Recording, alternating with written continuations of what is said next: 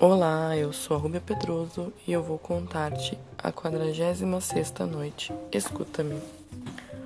Quando estava prestes a amanhecer, Sherazade, a fim de satisfazer a ansiedade da sua irmã, disse-lhe: O segundo calanda, minha irmã, continuou assim a sua história. Não julgueis, senhora, que eu me aproximei da formosa princesa da ilha do Ébano para cumprir a bárbara ordem do gênio Filo somente para lhe mostrar por gestos, à medida do possível, que assim como ela possuía a firmeza de sacrificar a sua vida por amor a mim, eu não me recusaria de imolar também a minha por ela.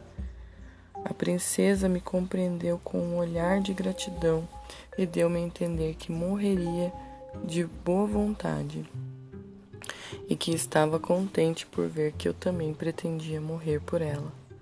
Recuei então, lançando sobre o chão, e disse ao gênio: Seria eternamente censurado pelos homens se, so se tivesse a covardia de aniquilar. Não diga uma pessoa que não conheço, mas uma dama com quem estou aqui estou vendo, no estado em que se encontra, prestes a entregar a alma. Fazei de mim o que quiserdes, pois estou à vossa disposição mas não consigo obedecer à vossa bárbara ordem.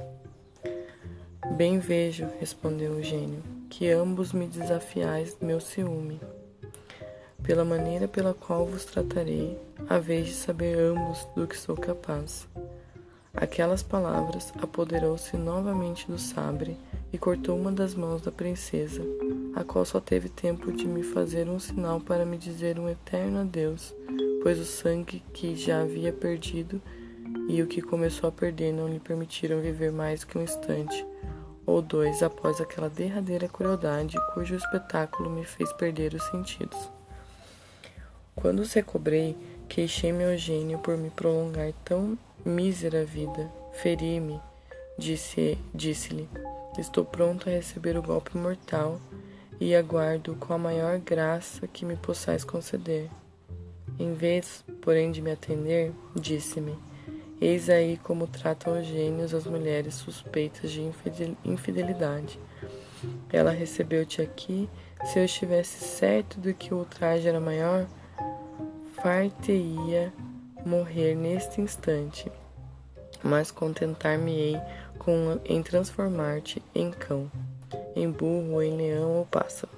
Escolhe uma dessas metamorfoses. Deixo-te a liberdade da escolha. Aquelas palavras deram-me a esperança de o comover. Oh, gênio, disse-lhe, moderai vossa cólera. Como não quereis tirar minha vida, concedei-ma generosamente. Lembrar-me-eis sempre da vossa clemência, se me perdoardes, assim como o melhor homem do mundo perdoou a um dos seus vizinhos que o invejava mortalmente. O gênio perguntou-me o que havia se passado entre os dois vizinhos, garantindo-me que teria paciência de ouvir a história. Eis como lhe contei. Creio, senhora, que não vos aborreceis a se repetir. A história do invejoso e do invejado. Numa grande cidade moravam dois homens, um ao lado do outro. Um deles concebeu pelo outro tão violenta inveja que o que dela era objeto resolveu mudar-se, afastar-se, convencido de que a vizinhança havia lhe atraído a animosidade do vizinho, pois, embora lhe houvesse prestado bons serviços, percebera que continuava a ser odiado.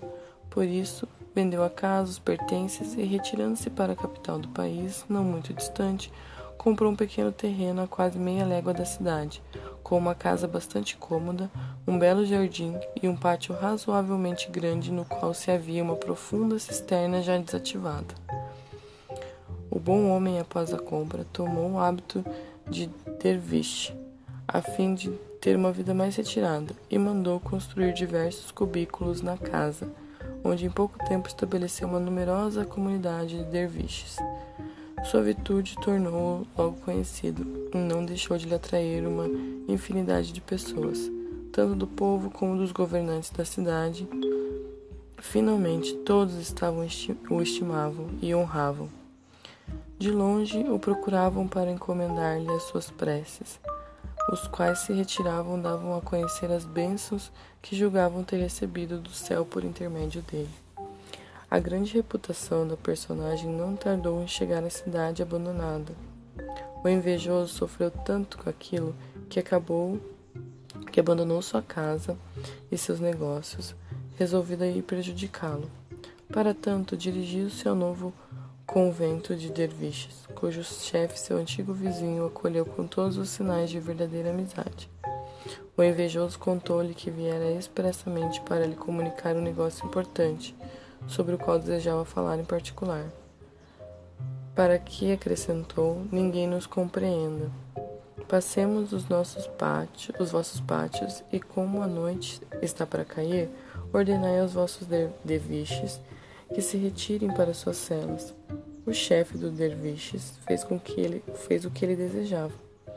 Quando o invejoso se viu sozinho com o bom homem, começou a contar-lhe que mais lhe agradou, caminhando um ao lado do outro no pátio.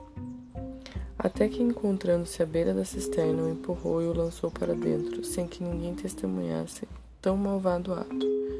Feito aquilo, afastou-se rapidamente, alcançou a porta do convento por onde saiu sem ser visto e voltou para casa contente com a sua jornada, persuadido de que o objeto da sua inveja já não mais existia.